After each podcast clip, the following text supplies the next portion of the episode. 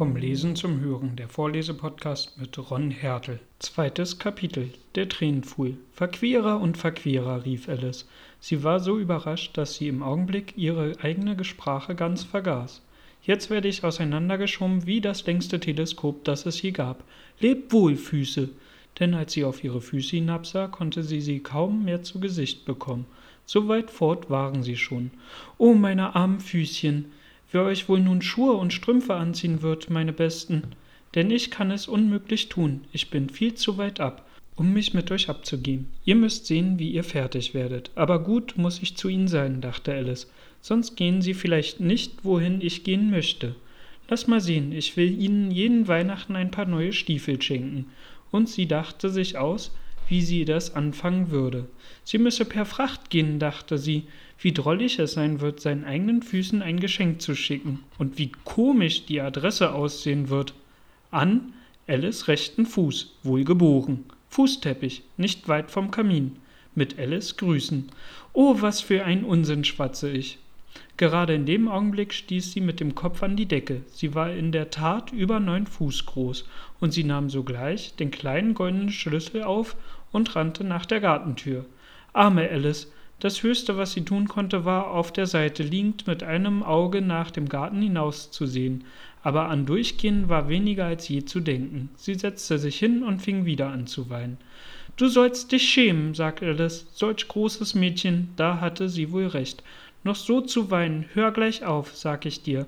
Aber sie weinte trotzdem fort und vergoß Tränen eimerweise, bis sich zuletzt ein großer Pfuhl um sie bildete, ungefähr vier Zoll tief und den halben Korridor lang.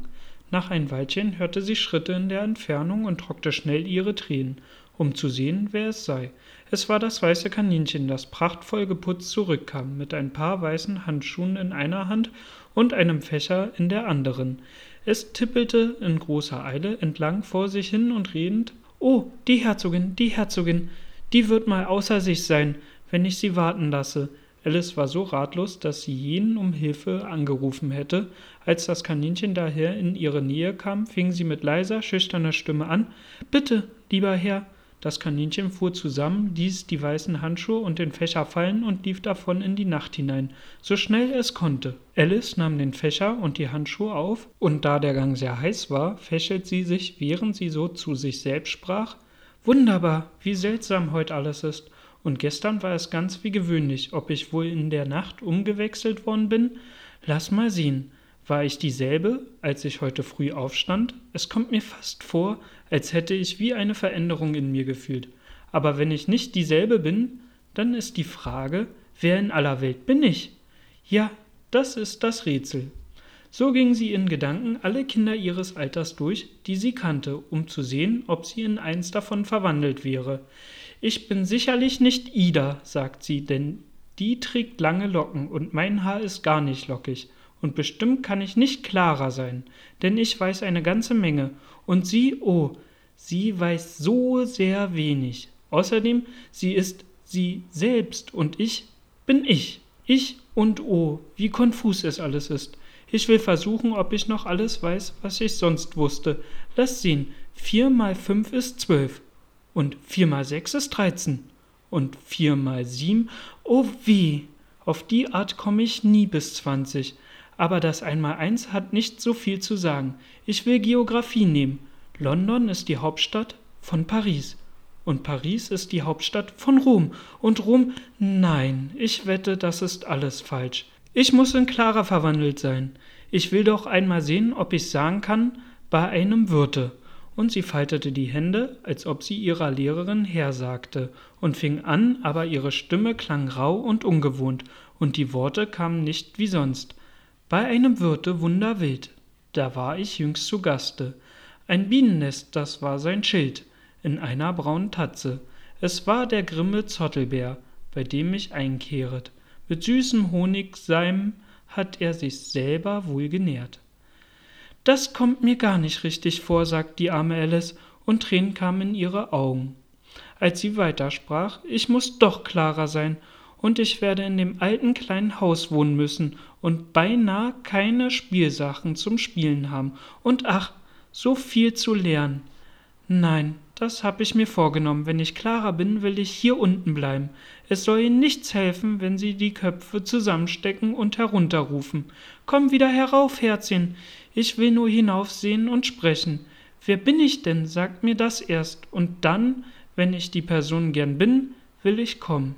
Wo nicht so wirklich hier unten bleiben. Bis ich jemand anders bin. Aber oh wie, schluchzte Alice plötzlich auf. Ich wünschte, Sie sehen herunter. Es ist mir so langweilig, hier ganz allein zu sein.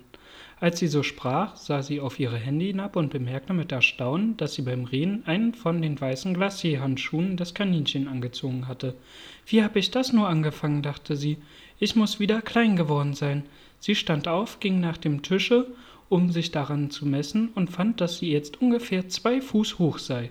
Dabei schrumpfte sie noch zusehends ein. Sie merkte bald, dass die Ursache davon der Fächer war, den sie hielt. Sie warf ihn schnell hin, noch zur rechten Zeit, sich vor gänzlichem Verschwinden zu retten. Das war glücklich davongekommen, sagte Alice sehr erschrocken über die plötzliche Veränderung, aber froh, dass sie noch existierte. Und nun in den Garten. Und sie lief eilig nach der kleinen Tür, aber ach, die kleine Tür war wieder verschlossen, und das goldene Schlüsselchen lag auf dem Glastisch wie vorher, und es ist schlimmer als je, dachte das arme Kind, denn so klein bin ich noch nie gewesen. Nein, nie. Wie sie diese Worte sprach, glitt sie aus, und den nächsten Augenblick platsch fiel sie bis ans Kinn in Salzwasser. Ihr erster Gedanke war, sie sei in den See gefallen. Und in dem Fall kann ich mit der Eisenbahn zurückreisen, sprach sie bei sich. Alice war einmal in ihrem Leben an der See gewesen und war zu dem allgemeinen Schluss gelangt, dass, wo man auch ans Seeufer kommt, man eine Anzahl Bademaschinen im Wasser findet, Kinder, die den Sand mit hölzernen Spaten aufkramen, dann eine Reihe Wohnhäuser und dahinter eine Eisenbahnstation. Doch merkte sie bald, dass sie sich in dem Tränenpfuhl befand, den sie geweint hatte, als sie neun Fuß hoch war. Ich wünschte, ich hätte nicht so sehr geweint, sagte Alice, als sie umherschwamm und sich herauszuhelfen suchte. Jetzt werd ich wohl dafür bestraft werden und in meinen eigenen Tränen ertrinken. Das wird sonderbar sein. Das. Aber alles ist heute so sonderbar. In dem Augenblick hörte sie nicht weit davon etwas in dem Pfuhle plätschern, und sie schwamm danach, zu sehen, was es sei. Erst glaubte sie, es müsse ein Walraus oder ein Nilpferd sein, dann aber besann sie sich, wie klein sie jetzt war, und merkte bald, dass es nur eine Maus sei, die wie sie hineingefallen war. Würde es wohl etwas nützen, dachte Alice, diese Maus anzureden, alles ist so wunderlich hier unten, dass ich glauben möchte, sie kann sprechen. Auf jeden Fall habe ich das Fragen umsonst. Demnach fing sie an, O Maus, weißt du, wie man aus diesem Pfuhle gelangt? Ich bin von dem Herumschwimmen ganz müde, O Maus. Alice dachte, so würde eine Maus richtig angeredet. Sie hatte es zwar noch nie getan, aber sie erinnerte sich ganz gut, in ihres Bruders lateinischen Grammatik gelesen zu haben. Eine Maus, einer Maus, einer Maus, eine Maus, oh Maus. Die Maus sah sie etwas neugierig an und schien ihr mit dem einen Auge zu blinzeln, aber sie sagte nichts. Vielleicht versteht sie nicht Englisch, dachte Alice. Es ist vielleicht eine französische Maus, mit dem Wilhelm dem Eroberer herübergekommen ist, denn trotz ihrer Geschichtskenntnisse hatte Alice keinen ganz klaren Begriff, wie lange irgendein Ereignis her sei. Sie fing also wieder an, O es manchaté? was der erste Satz in ihrem französischen Konversationsbuch war. Die Maus sprang hoch auf aus dem Wasser und schien vor Angst am ganzen Leibe zu beben. Oh, ich bitte um Verzeihung, rief Alice schnell erschrocken, dass sie das arme Tier verletzt habe. Ich hatte ganz vergessen, dass sie Katzen nicht mögen. Katzen nicht mögen? schrie die Maus mit kreischender, wütender Stimme. Würdest du Katzen mögen, wenn du an meiner Stelle wärst? Nein, wohl kaum, sagte Alice in zuredendem Tone. Sei nicht mehr böse darüber und doch möchte ich dir unsere Katze Dina zeigen können. Ich glaube, du würdest Geschmack für Katzen bekommen, wenn du sie nur sehen könntest. Sie ist ein so liebes, ruhiges Tier, sprach Alice fort, halb zu sich selbst, wie sie gemütlich im Pfuhle daherschwamm. Sie sitzt und spinnt so nett beim Feuer, leckt sich die Pfoten und wäscht sich das Schnäuzchen, und sie ist solch famoser Mäusefänger. Oh, ich bitte um Verzeihung, sagte Alice wieder, denn diesmal sträubte sich das ganze Fell der armen Maus und Alice dachte, sie müsste sicherlich sehr beleidigt sein. Wir wollen nicht mehr davon reden, wenn du es nicht gern hast. Wir, wirklich? entgegnete die Maus. die bis zur Schwanzspitze zitterte, als ob ich je über solchen Gegenstand spräche. Unsere Familie hat von jeher Katzen verabscheut. Hässliche, niedrige, gemeine Dinger. Lass mich ihren Namen nicht wieder hören. Nein, gewiss nicht, sagte Alice, eifrig bemüht, einen anderen Gegenstand der Unterhaltung zu suchen. Magst du, magst du gern Hunde? Die Maus antwortete nicht. Daher fuhr Alice eifrig fort. Es wohnt ein so reizender kleiner Hund nicht weit von unserem Haus, den möchte ich dir zeigen können.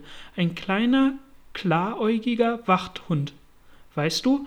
Ach, mit solch krausem braunen Fell. Und der apportiert alles, was man ihm hinwirft.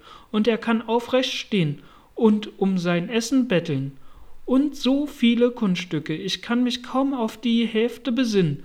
Und er gehört einen Amtmann weißt du, und er sagt, er ist so nützlich, er ist ihm hundert Pfund wert. Er sagt, er vertilgt alle Ratten. Und, oh, wie dumm, sagt Alice in reumütigem Tone.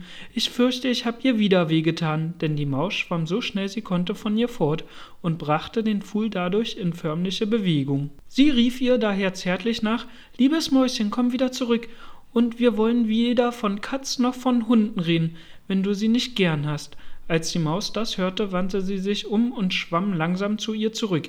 Ihr Gesicht war ganz blass, vor Ärger, dachte Alice, und sie sagte mit leiser, zitternder Stimme Komm mit mir ans Ufer, da will ich dir meine Geschichte erzählen, dann wirst du begreifen, warum ich Katze und Hund nicht leiden kann. Es war hohe Zeit, sich fortzumachen, denn der Pfuhl begann von allerlei Vögeln und Getier zu wimmeln, die hineingefallen waren, da war eine Ente und ein Dodo, ein roter Papagei und ein junger Adler und mehrere andere merkwürdige Geschöpfe. Alice führte sie an, und die ganze Gesellschaft schwamm ans Ufer.